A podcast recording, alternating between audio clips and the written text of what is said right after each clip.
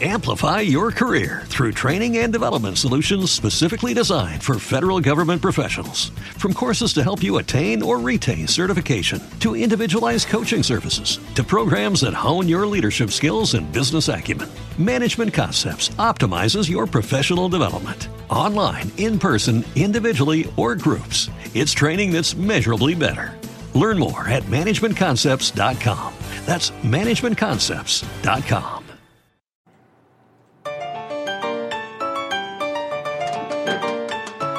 ¡Epa! Buenos días, Guadalajara. Bienvenidos a este nuevo episodio de Charlas X, producido por nada más y nada menos que Más Comedia. Bienvenidos, yo soy Jorge Sánchez Cúcuta.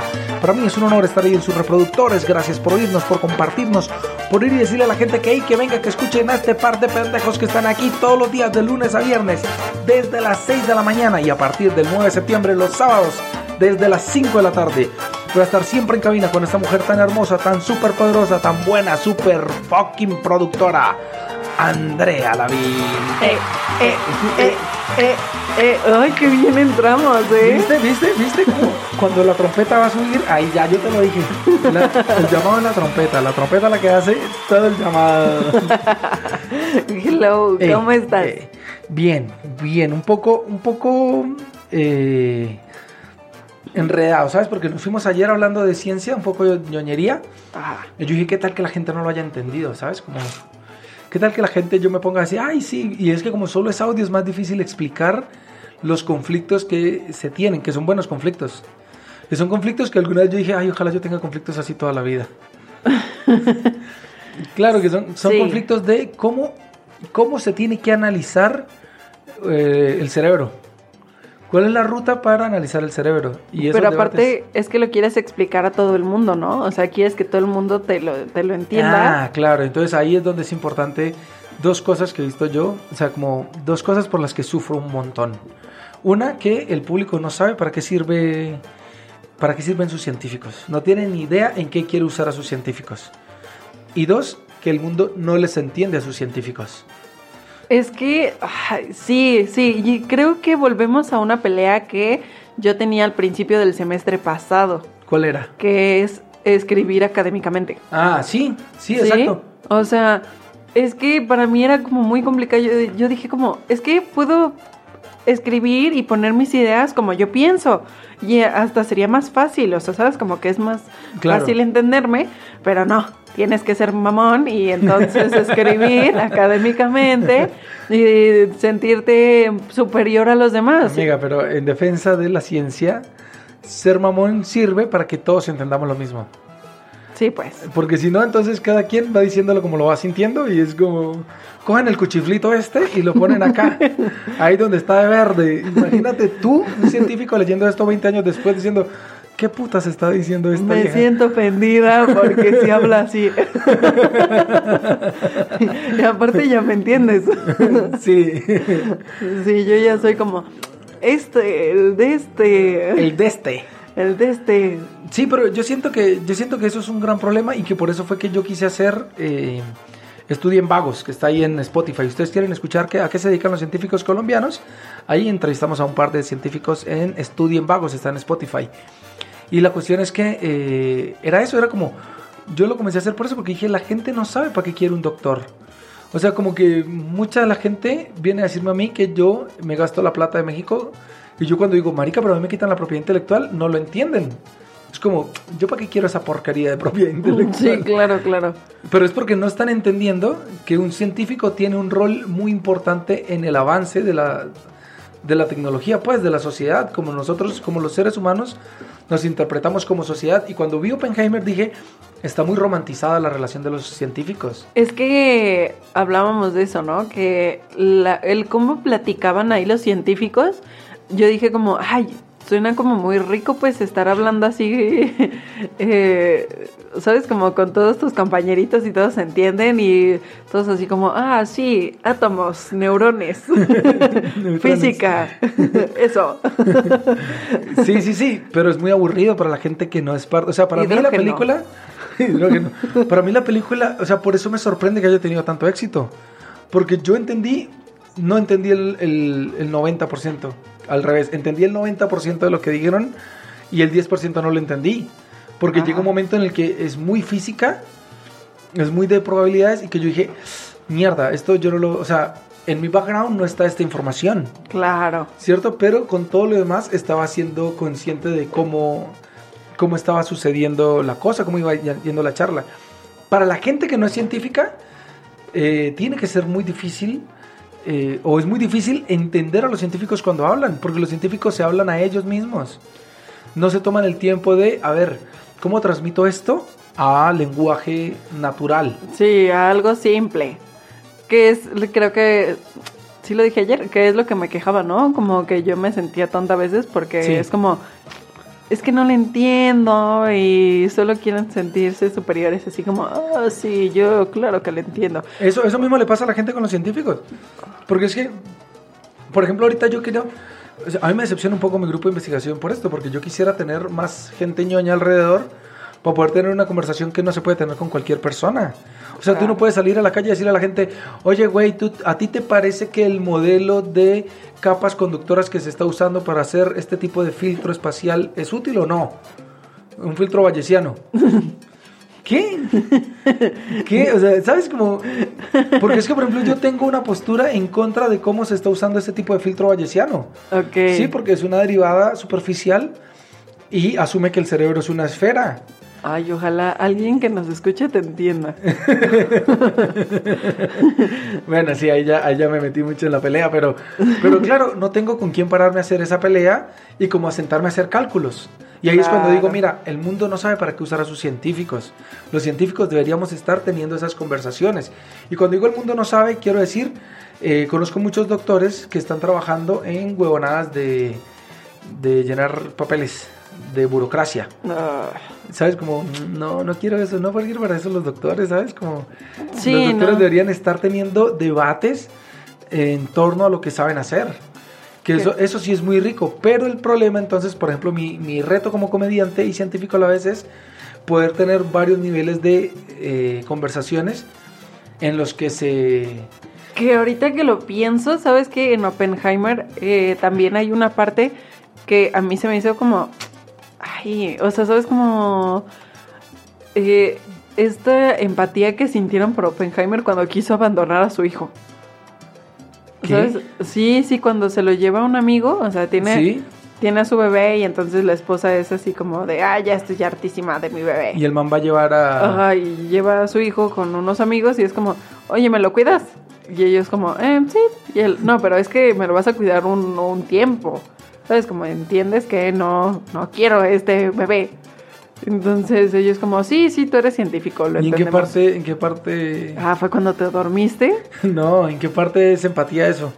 En que ellos le dicen, ah, tú eres científico, lo entendemos. Porque para mí es como, ay, no, pues es tu bebé, ¿para qué, para qué procreas un ser? Marica, pero... Pero yo siento que eso era muy normal antes. ¿Qué? Entonces- ¿Abandonar bebés? Sí, en Colombia, en Colombia súper normal. Ah, Sí. O sea, no sé cómo sería en México hace dos generaciones, pero en los años 60 era normal que te regalaran un hijo. no, no, pues aquí no. Bueno, yo toda la No gente... creo, no creo que fuera tan diferente, pues. No, yo... Si los niños hoy todavía trabajan en México, no creo que sea tan diferente, porque en Colombia los niños no trabajan hoy. Hoy es delito que los niños trabajen en Colombia y si uno, si yo veo a un niño trabajando, yo llamo a la policía. Oh, Yo, yo lo hago. ¿Por qué? Porque yo no quiero ver ningún niño trabajando. Los niños no son para trabajar. Los niños tienen que jugar y estudiar y punto. Y los niños aquí trabajan por montones. O sea, que uno dice, mierda, aquí hay otro niño trabajando. Y uno se lo hizo mexicano y dice, ah, sí, normal. Pero según yo no es normal que regalen bebés así. O sea, es que te digo que yo, a los que conozco que ya de tercera edad y, y así, nunca he escuchado como, ah, sí, regalaban Sí, pues bebés. nadie en Colombia está diciendo, ay, sí, regalábamos bebés, ¿sabes? claro que no, nadie. Tienes que sentarte a tener charlas profundas sobre cómo era la realidad, sobre cómo, por ejemplo, yo me enteré, o sea, yo sé que regalaban bebés porque mi abuela recogía a mucha gente y les enseñaba a leer. Mm, Hijos que no eran de ella y los tenía cuatro años. Pero es que, por ejemplo, mm, yo lo pienso más como con mi familia, ¿no? O sea, de, por ejemplo, con mi abuelita de parte de mi papá. Sí. Ella perdió a sus dos papás y no la tuvo fácil, así como, ay, ay, la regalan. La, nadie la quería. Dijo, nadie dijo que era fácil para los niños. O sea, no es como que los regalen y les den amor a los niños, los usaban para trabajar. Por eso defiendo mi tesis de que los niños sí los regalan en México. No, ella no la regalaron. Entonces, ¿qué hizo? la llevaron Pues a, no la pudieron regalar porque quien la podía regalar se murió, ok. a un internado Ok. con monjas. En Colombia sí se regalaban. O sea, si era. Mi papá tiene la palabra. Pero lo ¿sabes regalo para que trabaje. No manches. No, yo siento que es que no sé, tal vez es muy privilegiada mi familia, ¿no? O sea, porque eran muy open mind eh, la- las dos familias. Ok. O sea, mi abuelito de, o sea, los papás de parte de mi papá se casaron muy grandes para la época en la que se, o sea, en la que se casaron. Ya eran muy grandes, o sea, ya súper quedadísima mi abuelita. Ok. Y este... Por los 22 años. No, como a los 26, Ah, algo así, y mi abuelito como a los 30. Ok, ok. O, sea, Sí, ok. y entonces, ya, y, la, y de la otra familia también, eh, pues, ay, no están orgullosos de esto, pero lo voy a decir. que se, se embarazó y pues por eso se casaron, ¿no? Pero su papá le dijo como, no, no te cases por estar embarazada, o sea, ¿sabes? Como que... Vale, verga, claro. Sí, sí, lo- sí, no, no ok, pasa sí nada. Era, sí era bastante open mind para la época. Sí. Es que, claro, si tú interpretas eso, tú dices, ay, México es liberal hace mucho tiempo, pero México hoy es súper machista. Sí, sí es. Y México hoy repudia a las mujeres con libertad sexual. Sí. Y se nota en las mujeres cuando te hablan, que las mujeres están ahí todas como, ay, no te puedo hablar mucho de esto porque es como pecado. Y es como, ¿qué? Claro que no. Vámonos para Colombia y libérese, amiga. Libérese de, de esa cantidad de, de estigmas que tienen. Entonces yo no creo que México fuera diferente. Porque también es verdad que si tú le preguntas a la familia de mi mamá si regalaban niños, ella te va a decir que no. ¿Y tú cómo sabes ent- con quién hablaste o cómo fue que te enteraste? Cuando comencé a hablar de cómo era la relación de la familia de mi papá con los niños. Que entonces esa familia le enseñaba a leer y a escribir a todo niño que le dejaran. Mm, Y entonces era que recibían muchos niños de todo lado. O sea, porque mi papá, uno está hablando con mi papá y dice, ay, este man se quedó con nosotros como cuatro años. Y uno dice, ¿qué? Sí, la mamá lo mandó. no Entonces al man le tocaba trabajar, trabajar para ganarse la comida y eh, mientras, mientras estaba trabajando para ganarse la comida, mi mamá le enseñó a leer y a escribir. Y no le enseñó con amor de, a ver, la M con la A, ma. Era con un palo en la mano. Ok. Mira, aquí dice ma, dígalo usted, ma. ¿Qué dice acá? Ma, ma. No lo sabe, tome su palazo. Y la letra con sangre entra, mija. qué fuerte. Sí, pues sí, así... esa es- No, pues con razón tú, o sea, sabes como que sí siento que lo tienes muy cercano, pues, o sea, Claro, porque era, era mi abuela la que recibía niños y luego los dejaba ir cuando ya, Ya alguien venía por ellos, pues. oh, Pero imagínate tú una infancia, imagínate tú crecer. Espérate, voy a brindar. What if you could have a career where the opportunities are as vast as our nation, where it's not about mission statements, but a shared mission? At U.S. Customs and Border Protection, we go beyond to protect more than borders from ship to shore, air to ground. Cities to local communities, CBP agents and officers are keeping people safe. Join U.S. Customs and Border Protection and go beyond for something far greater than yourself. Learn more at cbp.gov/careers. ¿por qué? Colombia.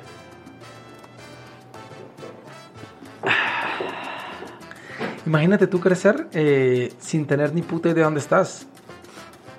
¿Sabes? Como que...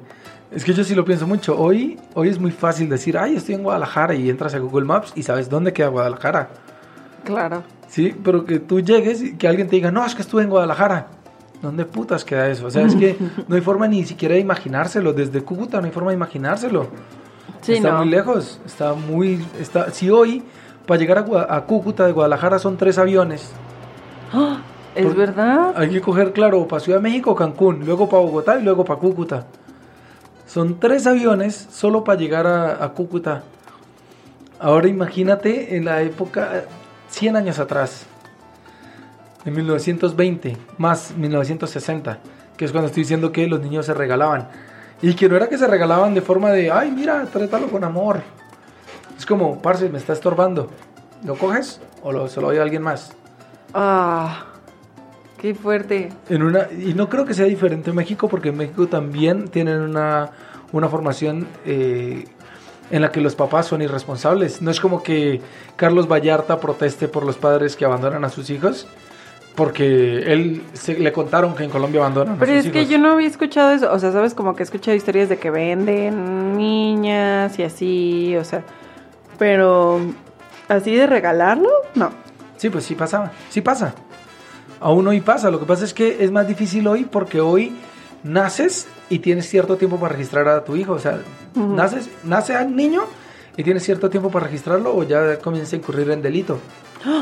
En cambio, antes a mi papá lo registraron a los 12 años. No manches. Sí, él, él ya tenía 12 años cuando lo registraron. ¿Qué? Qué loco. Sí, y a los 12 años lo registraron porque necesitaban los títulos de que había terminado la primaria para poder comenzar el bachillerato, la secundaria, pues. Entonces era como, ¿cómo se llama? Jorge Eliezer Sánchez, listo. A ver, los papeles de la primaria. No, pues no tiene porque él sí sabe leer y escribir, sí fue a la primaria, pero Pero como no estaba como no registrado. estaba registrado, pues, ¿Y entonces? pues lo registraron y fueron a la primaria y le dijeron, ahora con estos papeles deme el certificado y ya ahí se fueron y ya. Oh, qué loco. Pero mucha gente, o sea, y eso le pasó a mi papá, que nació en los 60, que se crió en los 60. Ahora cuenta de ahí para atrás. Y No yo no sé. creo que, que México fuera diferente porque México tampoco es que esté súper adelantado en tecnología, que nacen los niños y ya están todos los... O sea, es que yo lo que sabía, por ejemplo, es que, eh, por ejemplo, con el papá de mi abuela, cuando se quedó viudo, se casó con otra señora para, para que ella criara a sus hijas, Ok. pero no las regaló, ¿sabes? Y esa historia yo la he escuchado con más personas. Sí, ¿Sabes? Como esto de que, ay, se pero era porque y... él quería... Él sí quería. Sí, Pero un papá que quiere emborracharse y ya, porque la cultura es que los hombres se emborrachan y ya. es que yo he escuchado más de esas historias, entonces ya me siento muy privilegiada, pues. Mucho, sí. Solo hay historias de la Cenicienta mexicana. Y ya como, ay, me crió mi madrastra. Pero en Colombia sí pasaba mucho. Incluso hoy creo que pasa mucho. Porque, por ejemplo, porque es que está bien, mira, en la ciudad no, en la ciudad es un privilegio estar en ciudad. Pero en la zona rural, donde mi familia tiene la finca, pues la gente no sabe ni leer ni escribir, mucho menos van a ir a una registraduría a poner el nombre de su hijo. Es que también lo que las historias que yo he escuchado de gente eh, campesinas, es como tú le dices, este, es que los venden. O sea, en Oaxaca todavía se sigue haciendo eso, venden a las niñas. Pero no puedo yo llegar a decir, oye, ¿me vendes una niña? no, pues Los venden a cierto, a cierto sector de la población que está dispuesto a comprar y que tiene como que es parte de esa sociedad que compra y vende menores. no, eh, los venden para casarse. Ok, sí, pero no a mí. Sí, no. Venden a personas que son parte de esa sociedad, vuelvo y te digo. Es lo mismo, allá, allá yo vi, yo soy testigo de un niño que regalaron a un tío. Ah, O sea, el niño, no a un tío mío, sino el niño se lo regalaron al tío. Porque el niño tiene nueve años, sus hermanos mayores 16, 15, 17. Los tres están como en, en cuestiones, en problemas porque roban y matan y por drogas. Y entonces para salvar al niño se lo regalaron a un tío. claro. Y el bueno, niño, eso tiene lógica. y el niño eh, trabaja hoy sembrando café y no estudia. Ah, ¿Sabes? Como esa es la forma. ¿Y está registrado? No, no está registrado en ningún lado el niño. No está registrado. ¿Por qué no está registrado? Pues porque no hay un sistema que vaya y lo registre cuando nacen allá en el campo. No, además que es el hijo de un guerrillero, entonces como que a la gente le da miedo meterse con él porque no saben si el papá está vivo o muerto. ¿Sabes? Como que son realidades que de verdad, que es como, ¿sabes? Que la gente de la ciudad dice, ay, qué mal presidente, pero para mí es mucho saber que este presidente está reconociendo esas realidades. Está diciendo, mierda, hay otras realidades que no se ven. Hay unas realidades que no se están teniendo en cuenta, como la de esta gente. Que claro que ese niño está de- destinado a ser pobre. sí. Claro que sí, o sea, está criado en una familia que no es su familia, que lo tiene para que siembre café y a los 18 años lo va a sacar para la verga. Y que tiene unos hermanos mayores que saben que son sus hermanos y Ok. que están en la delincuencia ya. ¿Y que por qué están ellos en la delincuencia? Porque es que por allá no llega la policía nunca. Sí, no, ¿sabes qué? Estoy así como que en mi mente estoy así pensando en a quién conozco así con, con ese tipo de historias. de No, no, no, es que hay que, hay que ir a, a la zona rural. O sea, aquí no vamos a conocer a nadie así. O sea, yo no voy a conocer a nadie así en México, está muy difícil. Yo estoy en el TEC de Monterrey y haciendo comedia. No, sí, y es que en el TEC son súper, súper privilegiados. Claro. O sea, habría que meterse en zonas rurales y hablar con gente de pueblo de verdad. Claro. Que es como, a ver, ¿cuál es la realidad acá? Porque cuando ya entras ahí, comienzas a darte cuenta de estas otras realidades. Ese mugrero. Claro. Que sabes que en la, en la ciudad también, o sea, porque yo escuché hace poquito una entrevista, o sea, no, no platicaron de esto, de que regalan bebés, pero pues seguramente entonces pasa ahí, que debajo de la Ciudad de México, en las alcantarillas es otra ciudad. Ah, uh. Sí, entonces, y hay muchos niños, o sea, muchos niños teniendo bebés. O sea, entonces ahí hay mucha prostitución, hay muchas drogas, hay mucha delincuencia y todo, pero es una ciudad completamente Ok. en las alcantarillas de la Ciudad de México. Ok, y tiene, tiene todo el sentido. Y ahí es cuando es muy importante tener científicos sociales. Claro, porque esto no lo hace un trabajador social. Un trabajador social le dicen, mira, este es el reglamento del país, tú resuélvelo. Pero tiene que haber alguien con una conciencia superior que diga, ah, mira, este tipo de población se relaciona de esta manera con el resto de la población y la forma en la que va a vencer sus fronteras puede ser esta. Que a mí me parece muy impresionante. O sea, es que Saskia empezó con esto de ayudar a la gente, porque lo escuché en la entrevista, ¿no? O sea, Sí. porque ella empezó a trabajar con estos niños, como a los 18 años, ella. Ok. O sea, que una, su escuela le dijo como, ay, vamos a ayudar a gente pobre. Y entonces... Ay, sí. y entonces se metió a, a hacer servicio en una organización. Ok. Y en la organización era así como para eh, niños de escasos recursos. Ok. Y le dijeron como, oye, vamos a dar eh, clases de educación sexual y todo esto porque pues está este problema de que están teniendo muchos bebés. Y entonces iba y platicaba con, con estas niñas que pues eran pobres y entonces le dijeron como, mira, es que a estas niñas las estamos sacando de aquí, de la alcantarilla. Ok. Entonces ya, y ella creo que sí, aquí sí te mentirías, no sé, si bajó o no bajó ahí a... A la alcantarilla. Ajá. Pero eso la movió, pues. Sí, eso la movió y entonces empezó ella a trabajar en esa organización. No entiendo, hay como una parte de que trabajó negociando secuestros, siendo muy joven. Pero, ah, creo que fue a los 14 esto de las alcantarillas. Ella tenía como 14, 15 años y ya como a los 18 trabajó esto negociando secuestros y ya luego ella hizo reinserta. Ok. Qué interesante historia, ¿no? Pero no le creo. ¿Por qué? Porque Saskia, ¿qué profesión tiene? Ella es psicóloga. Ok. ¿Y qué de la psicología? O sea, es que no, no basta, para mí no basta con una profesión. Pero es, es- muy importante que haya un doctor en ciencias sociales interpretando lo que está pasando. Ay, Si pues no- seguramente trabajará con alguien que, oh, Seguro. con mucha gente ahí O no, que sepa. o no, porque es que desde su privilegio es, la burbuja es, ah, salvé a uno, eh.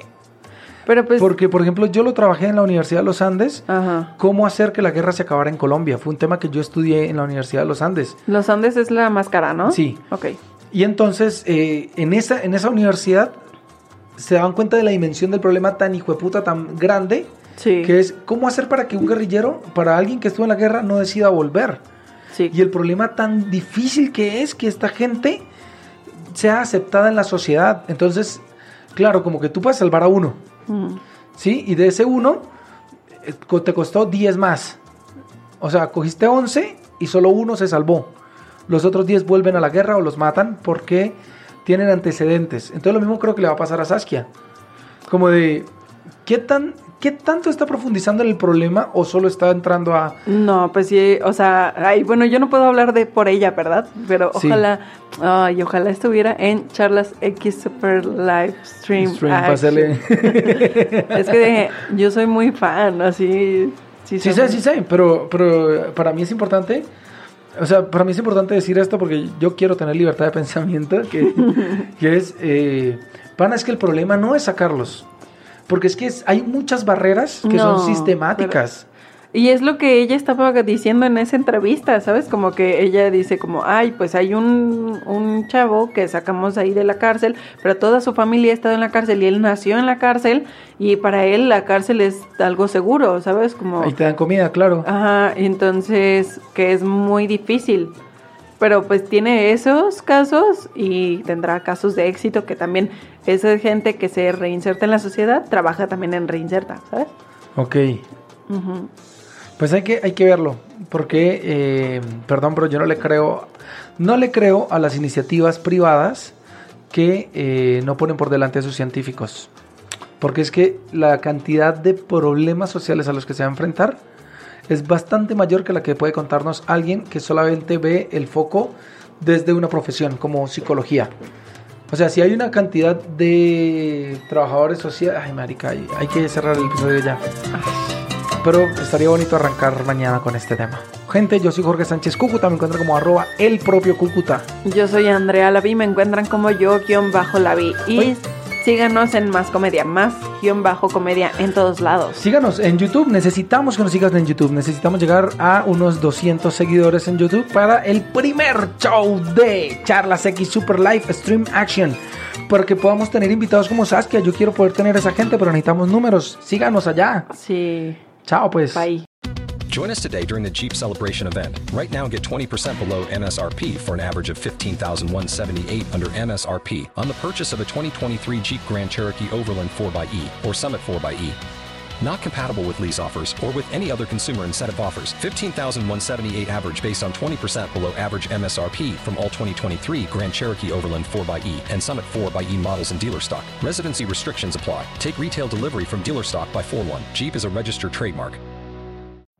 Every day, we rise, challenging ourselves to work for what we believe in.